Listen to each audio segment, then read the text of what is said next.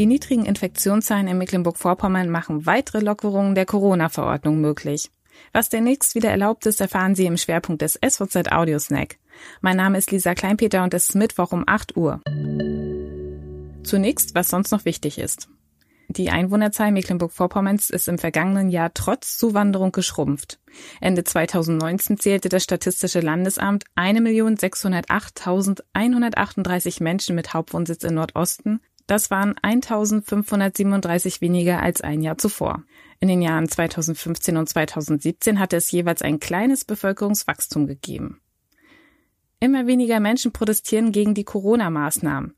Wie die Polizei mitteilte, waren am Montag 300 Menschen in fünf Städten auf der Straße. Das entspricht etwa einem Viertel der Teilnehmer an den Demonstrationen Anfang Mai. Zum Schwerpunkt.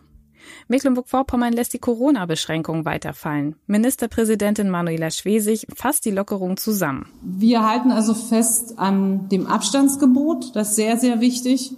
Überall, wo es geht, möglichst Abstand halten und äh, werden keine Vorschriften mehr machen, wo und mit wie viel man sich treffen kann, appellieren aber an die Bürgerinnen und Bürger, die Kontakte weiter niedrig und konstant zu halten und setzen auch weiter auf die Maskenpflicht in verschiedenen Bereichen. Ab dem 10. Juli dürfen sich wieder mehr als zehn Personen miteinander treffen. Zudem sollen dann größere Veranstaltungen wieder möglich sein. In Räumen dürfen es künftig 200 statt bisher 100 Personen sein. Bei Veranstaltungen im Freien steige die Grenze von 300 auf 500 Personen. In Ausnahmen könnten auch bis zu 1000 Menschen zugelassen werden.